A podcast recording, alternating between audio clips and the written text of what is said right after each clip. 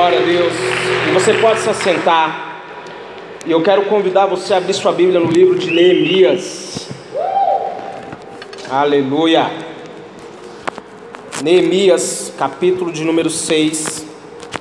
Vamos ler um texto um pouco extenso. Neemias. Passa aí primeira reis, segunda reis, primeira crônicas, depois o livro de Esdras, aí você vai encontrar Neemias. Neemias capítulo de número 6, a partir do verso de número 1 em diante.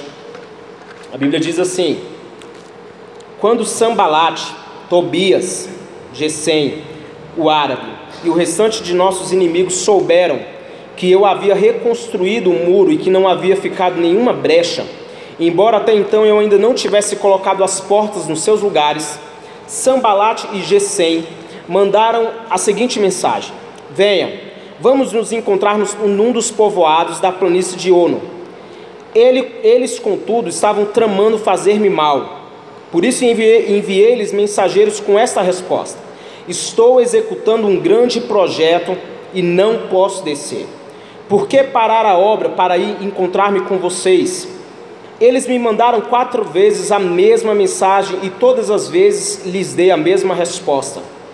Então, na quinta vez, Sambalate mandou-me um um de seus homens de confiança com a mesma mensagem. Ele tinha na mão uma carta aberta e estava escrito: Dizem entre as nações, e Gesem diz que é verdade, que você e os judeus estão tramando uma revolta e que por isso estão reconstruindo o muro. Além disso, conforme dizem, você está na iminência de se tornar o rei deles e até nomeou profetas para fazerem em Jerusalém a seguinte proclamação a seu respeito há um rei em Judá. Ora, essa informação será levada ao rei, por isso vamos conversar. Verso de número 8: Eu lhes mandei esta resposta: Nada disso que você diz está acontecendo, é pura invenção sua. Estavam todos tentando intimidar-nos, pensando, eles serão enfraquecidos e não concluirão a obra.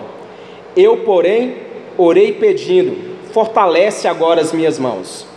Um dia fui à casa de Semaías, filho de Delaías, neto de Meetabel, que estava trancado nas portas adentro.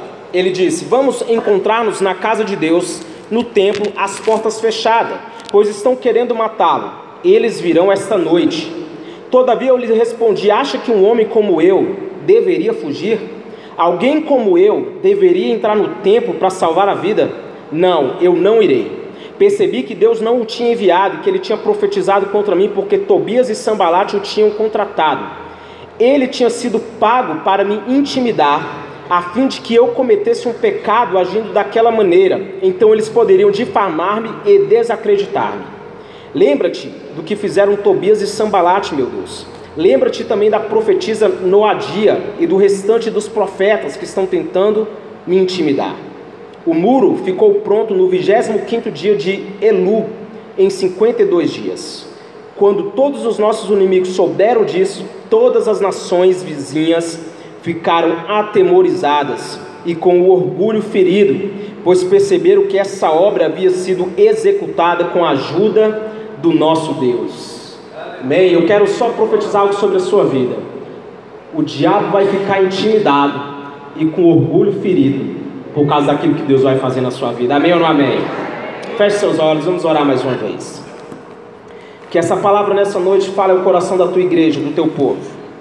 Meu Deus, que nessa noite todas as existências, todas as fortalezas na nossa mente caiam por terra e que possamos receber aquilo que o Senhor quer nos entregar em nome de Jesus. Amém?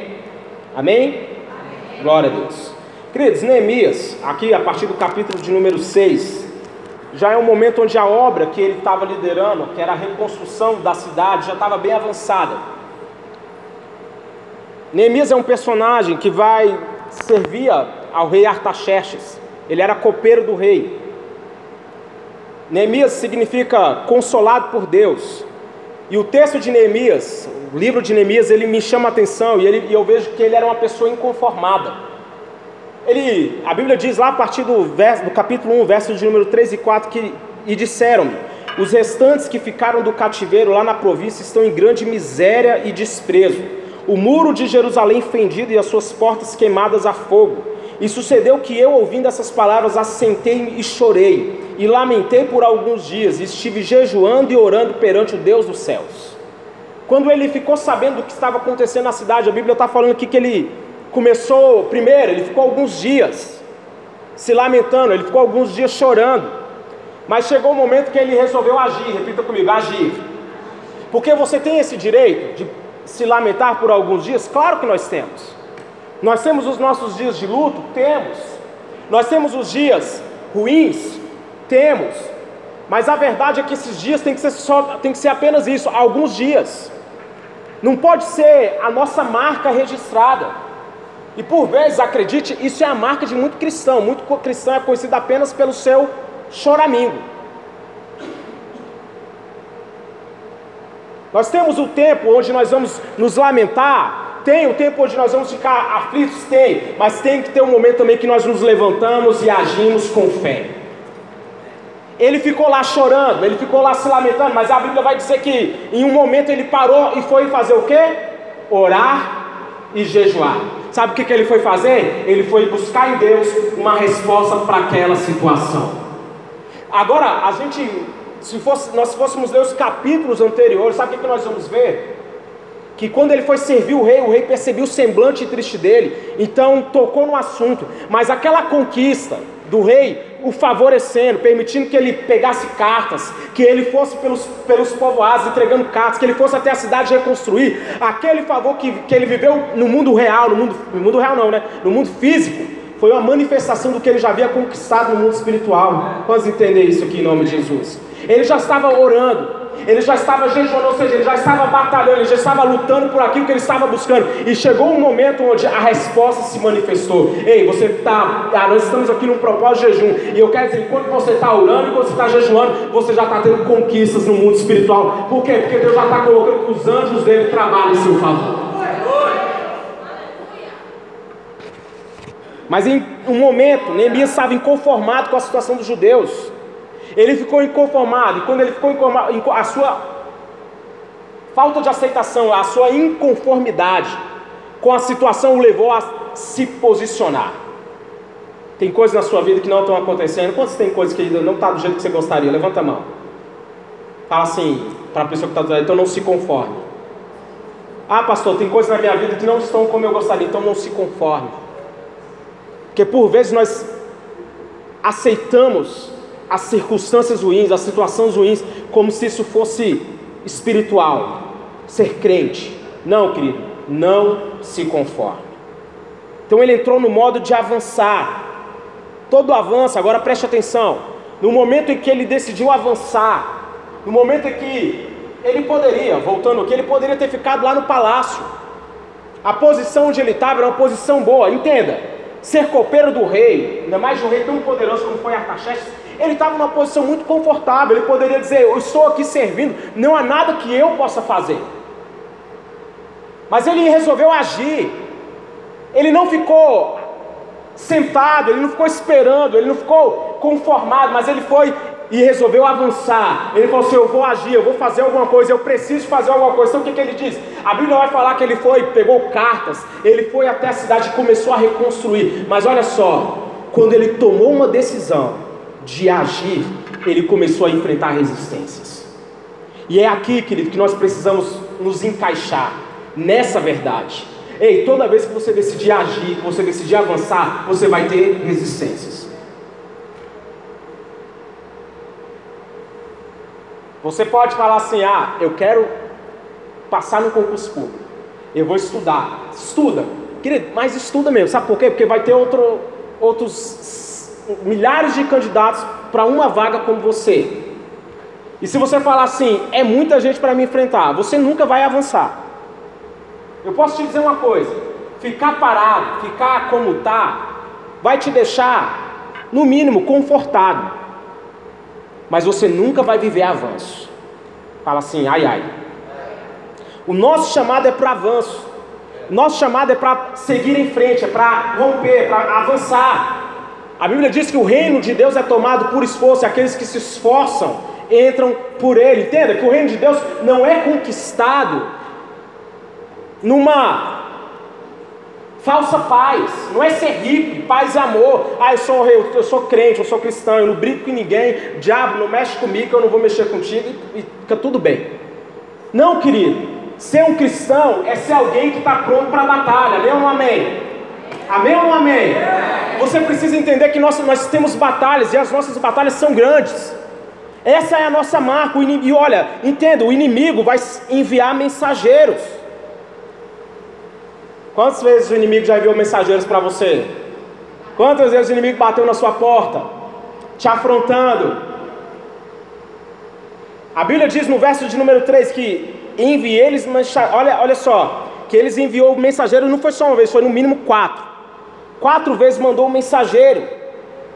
E a proposta do inimigo era muito clara: ei, vem cá, participa aqui da minha agenda, eu tenho uma coisa que eu quero conversar com você. E olha, eu vou te dizer uma coisa, querido. Muitas vezes nós, nós, eu falo da igreja, nós estamos parando para responder aos expedientes do diabo. Migão, o diabo todo dia ele vai querer aparecer com uma proposta, todo dia o diabo vai querer te chamar para um confronto. Você sabe o que você tem que fazer? Fala assim: eu tenho algo muito maior para cumprir, eu tenho um chamado muito maior. Aí tem gente que vai falar, mas o nosso combate é contra o inimigo. Não, querido, nosso, a nossa missão é fazer o evangelho, o reino de Deus crescer. E a Bíblia fala que enquanto nós estamos avançando nessa missão, o diabo está perdendo força. Jesus vai dizer isso, isso da seguinte forma: eu via Satanás caindo do céu enquanto relâmpago. Quando foi que Jesus viu isso? Foi no avanço dos discípulos. Quando os discípulos estavam avançando, fala comigo, avançando. Enquanto os discípulos estavam avançando, a Bíblia vai falar que Satanás estava caindo, estava perdendo força. Ei, quando você começa a avançar em oração, na sua busca, na sua santificação, o diabo ele não para, ele não aguenta, ele começa a perder força. Agora o problema é que muitas vezes as nossas batalhas, nós estamos enfrentando o diabo no terreno dele. Nós muitas vezes nós estamos parando de fazer aquilo que nós deveríamos estar fazendo para estar respondendo o inimigo. Ei, eu quero profetizar que você vai avançar. Ei, levanta suas mãos se você acredita nisso. Fala assim, eu vou avançar. Filho, você pode falar assim, a minha vida está parada. Ei, mas você vai avançar. Você vai crescer. Você vai romper. Você vai viver todas as promessas que Deus tem para a sua vida. Paulo ele vai falar, eu esqueço do que ficou para trás e prossigo para o alvo. Quantos tem um alvo aqui? Agora entenda: o diabo, ele sempre vai estar usando de ameaças, de distrações e de intimidações. Essa é a estratégia dele. A ameaça, muitas vezes, é centrada na força do inimigo. Quantos já se sentiram ameaçados aqui? É estranho esse sentimento, né? Você fica vendo um, um perigo que não está acontecendo, mas você sente que ele vai acontecer qualquer hora. É horrível essa sensação. O pastor disse que ameaça. Entenda que a ameaça, ela nos faz entrar no modo defensivo. A ameaça, ela nos tira o poder de ação. Você conhece a história de Elias? A Bíblia vai falar que Jezabel, olha só, queridos, o ministério de um homem que tinha o poder de fazer fogo cair do céu, que tinha o poder de reter chuva e fazer chover, foi parado porque ele recebeu a ameaça de uma mulher.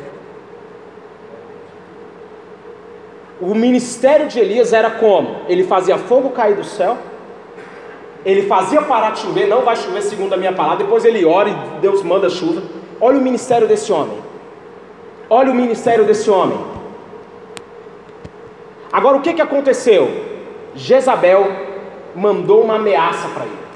Jezabel disse assim: os deuses me castiguem com todo rigor se a cabeça desse homem não for cortada. A Bíblia vai falar que ele foi parar numa caverna com medo. Ele fugiu, por quê? Porque ele deu voz para uma ameaça. Uma ameaça. Um homem que já tinha matado tantos profetas do. Ele matou, se não me engano, foram 400 de Azera e o outro lá, que eu não lembro o nome. De Baal. Obrigado, pastor. Ele matou a espada, mas uma mulher que mandou um WhatsApp para ele, botou ele para correr quando já foram ameaçados. Ele correu, ele ficou com medo da ameaça. E muitas vezes nós precisamos entender isso: que a vida é feita de oposições. Enquanto você estiver aqui querendo avançar, Paulinha, vai ter alguém se opondo, vai ter alguma força agindo contra. O inimigo vai tentar parar você de alguma forma. Sabe por quê? Porque o diabo, essa é a única coisa que ele pode fazer. Por quê? Ele não tem mais como vencer, já sabe o destino dele, porque ele já leu a Bíblia. Então ele sabe que a única coisa que ele pode fazer é parar você. E quando ele consegue parar você, quando ele consegue te fazer estacionar, o que vai acontecer com ele, ele consegue postergar. Quantos estão entendendo essa mensagem aqui? Querido, nós precisamos dizer não para as ameaças. Nós precisamos falar assim: olha, ameaça, entenda, ameaça é a forma que o inimigo usa para nos colocar no recuo. A ameaça é o expediente do inimigo para nos fazer recuar. Ah, eu estou sendo ameaçado aqui, então eu não vou continuar. Ah, o inimigo está me ameaçando aqui, então eu não vou continuar tentando. Essa é a estratégia do diabo. A Bíblia vai falar que Ezequias recebeu uma carta de Senaqueribe. Naquela carta tinha uma ameaça. Sabe o que, que ele fez? Ele pegou a carta e colocou diante de Deus. Ele falou assim: Senhor, está aqui, ó, a ameaça do inimigo. E hoje eu desafio você a pegar as ofensas, as afrontas, os desafios do diabo contra a tua saúde, contra o teu casamento, contra o teu trabalho, contra a tua família. E fala assim: Senhor, está aqui, ó, a carta do diabo. Sabe o que, que Deus vai fazer? Ele diz: Eu mesmo vou responder. Que Deus vai entrar com resposta hoje na tua vida em nome de Jesus. A ameaça é uma estratégia do inimigo para que você pense que o cenário vai ser o pior.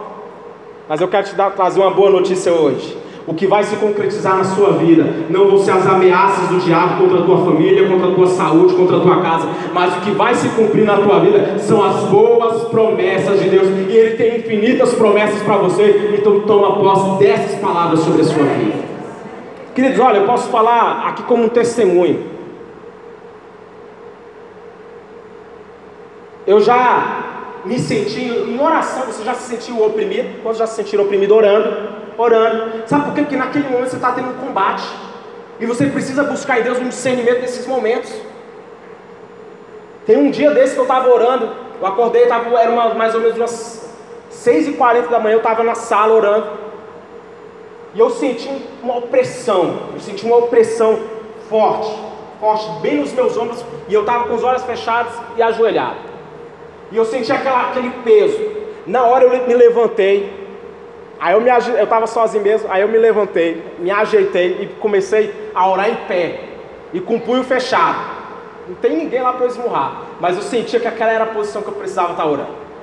Eu sentia que aquela minha oração, ela não podia ser feita prostrada. Não que eu, isso aqui, querido, foi o meu momento eu e Deus ali.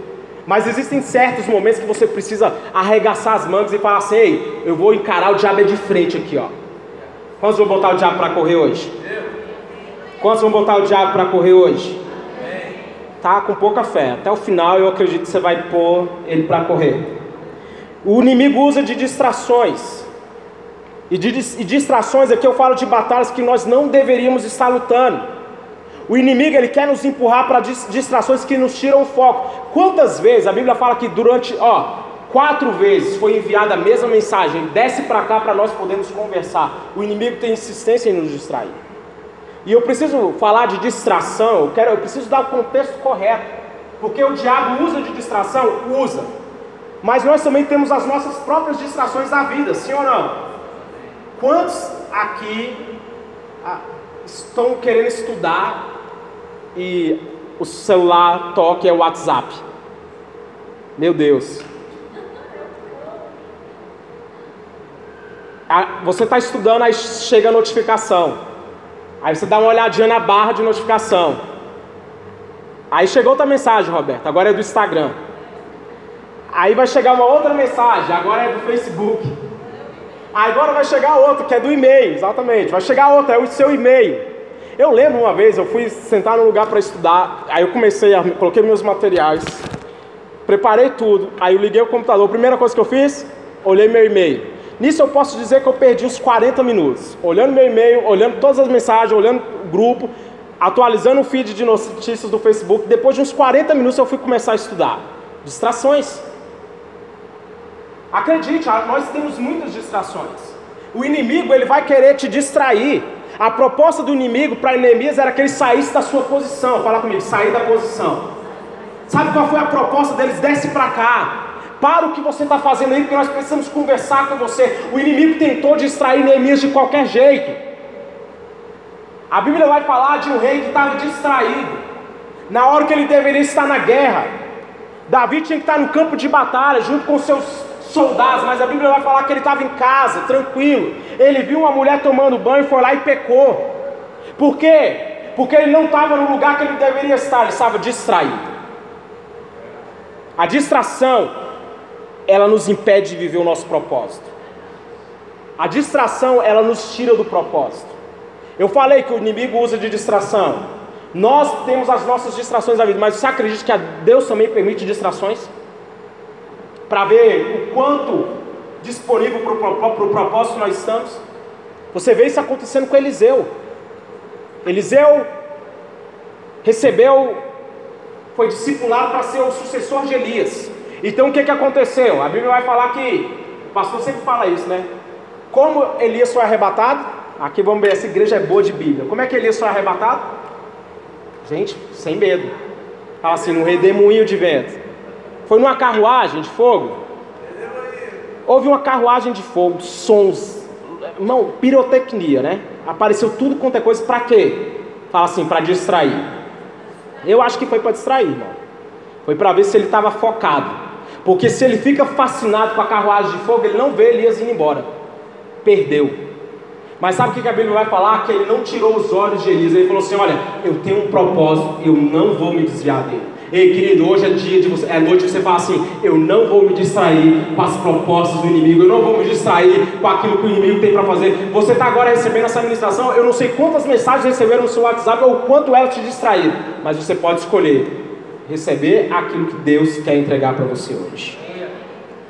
O inimigo usa de intimidações e a intimidação, ela é centrada nas minhas fraquezas. É a anulação da minha força. Olha o que, que vai dizer lá no verso de número 9. Estavam todos tentando nos intimidar, pensando, eles serão enfraquecidos. O inimigo tenta nos intimidar por quê? Porque intimidar é roubar a coragem. A intimidação, ela está ligada ao medo. A raiz de intimidar, da intimidação é o medo. E tem um provérbio judeu que vai dizer que o homem que rouba a confiança do outro é o pior dos ladrões. Os apóstolos, eles tiveram que lidar com as intimidações dos religiosos. Atos capítulo 4, verso 18 ao 20 vai dizer assim: que estão os chamando-os novamente, ordenaram-lhes que não falassem nem ensinassem em nome de Jesus. Olha só a intimidação. Mas Pedro e João responderam: julguem os senhores mesmos, se é justo aos olhos de Deus obedecer aos senhores e não a Deus, pois não podemos deixar de falar do que vimos e ouvimos. A intimidação, ela vem para isso, para quê? Para nos fazer parar. A intimidação quer tirar você do seu propósito.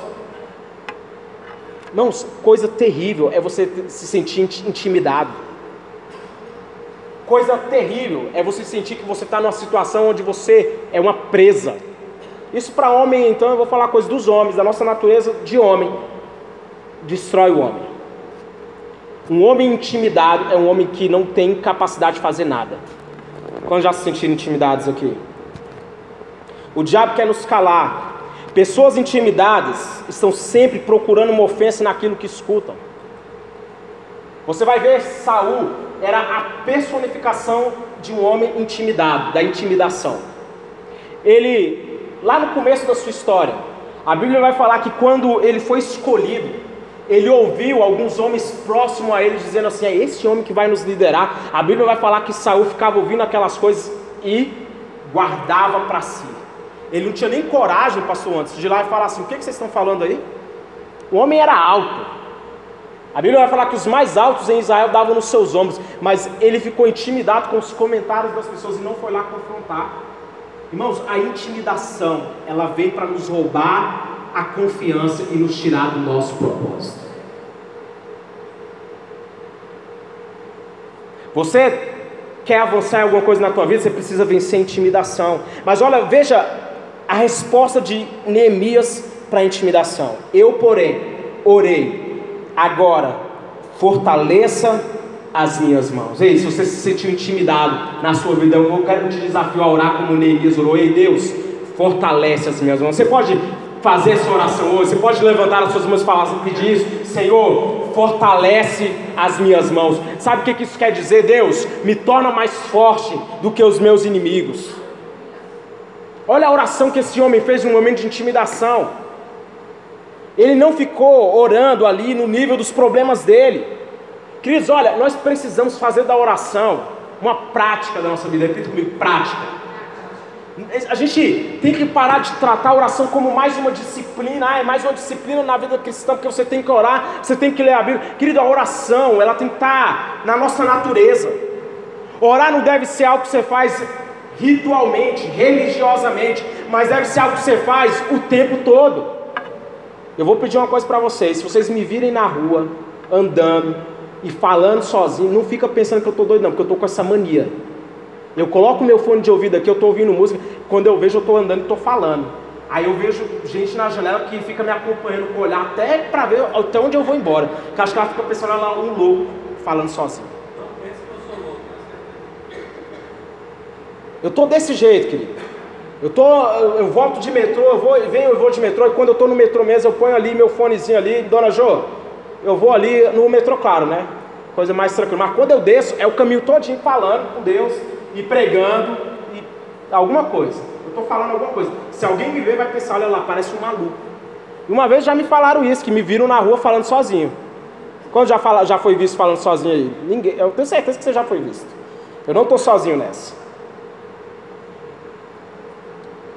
Quando oramos apenas no nível dos nossos problemas, nós por vezes estamos apenas expressando a nossa incredulidade. Quando nós oramos apenas quando, ah, tá tudo ruim, aí eu oro.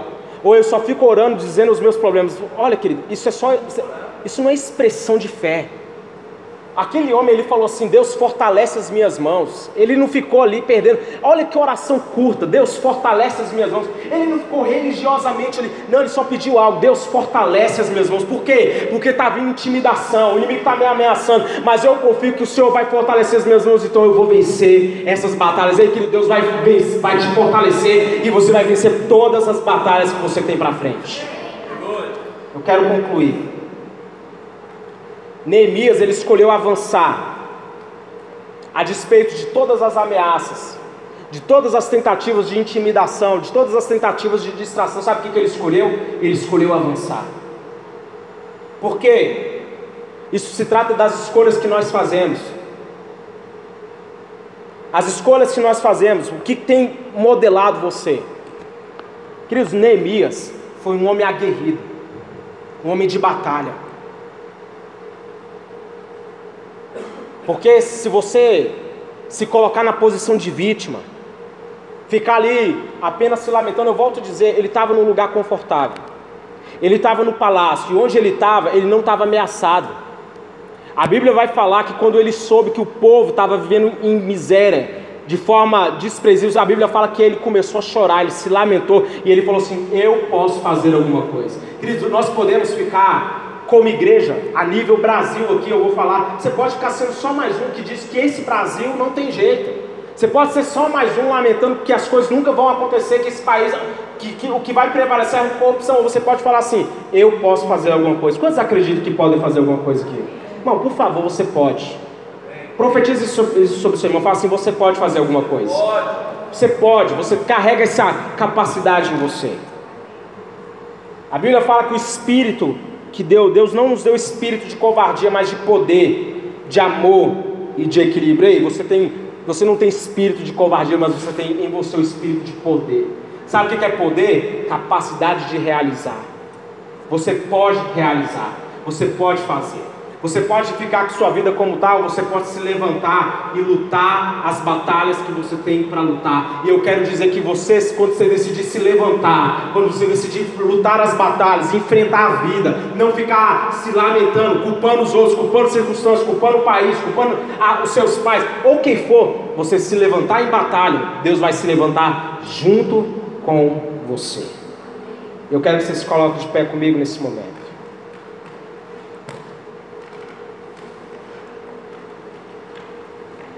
Eu vou ler de novo, 2 Timóteo, capítulo de número 1, verso 7, diz: Deus não nos deu espírito de covardia, mas de poder. Deus não nos deu espírito de covardes. Sabe o que é um covarde? Sabe o que é um covarde? Alguém que foge da luta. O covarde é o tipo de pessoa que fala assim: essa luta não é para mim. Essa luta é grande demais para mim. Você pode estar enfrentando justamente um problema e pensar assim: esse problema é grande demais para mim. Neemias, ele era um homem de guerra. Ele fala assim: olha, verso de número 11 acha que um homem como eu deveria fugir? Olha, olha a pergunta que ele faz: um homem como eu deveria fugir? Você pode fazer essa pergunta para você, fala assim: uma pessoa como eu, um homem como eu deveria fugir? Eu tenho que fugir dessa doença, eu tenho que fugir dessa batalha, eu tenho que fugir desses problemas, ou eu sou a pessoa que vai trazer uma resposta desse problema? Ei, eu quero dizer que você vai ser a resposta dos problemas. Sua família é você é a resposta para os problemas que tem dentro da sua família. Na minha família, pastor, é, eu já vi gente tão desgostosa com a família. Você é a resposta. Você é a luz que vai brilhar. E uma luz pequena, ela vence, tem poder para vencer as trevas. Então não importa, querido, há quanto tempo que a sua família está nas trevas eu profetizo que você é a resposta para trazer luz, para trazer clareza, para trazer libertação, para trazer cura, para trazer milagres, para fazer com que a história seja mudada, os muros daquela cidade foram reconstruídos. As pessoas que estavam vivendo na miséria agora estavam trabalhando com a espada na mão, estavam defendendo aquilo que era delas. Deus está colocando uma espada na sua mão hoje. Deus está te equipando essa noite. Você pode vencer esses inimigos, você pode vencer essas doenças, você pode vencer. Ei, você pode vencer. Neemias orou e falou assim: Deus, fortalece as minhas mãos. Você pode fazer isso? Coloque as suas mãos assim, em posição de receber. Coloca.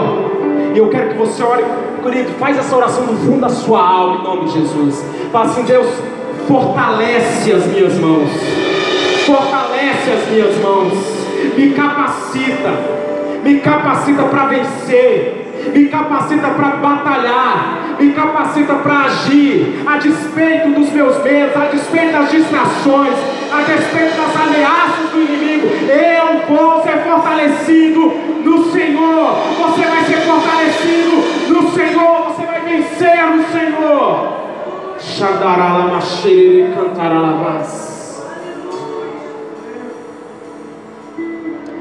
Eu quero que você saia do seu lugar. Se você precisa ser fortalecido.